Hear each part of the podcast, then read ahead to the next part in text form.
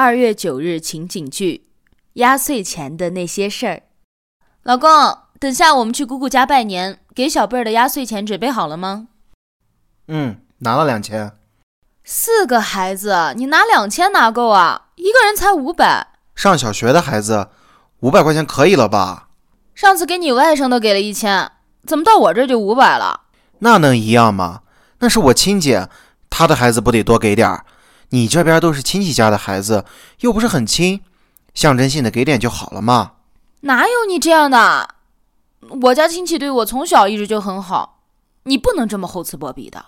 你家亲戚的孩子那么多，一人一千，那么多，咱们哪能受得了呢？咱俩也是新婚，正是缺钱的时候。我不管，反正不能让我在亲戚面前丢了面子。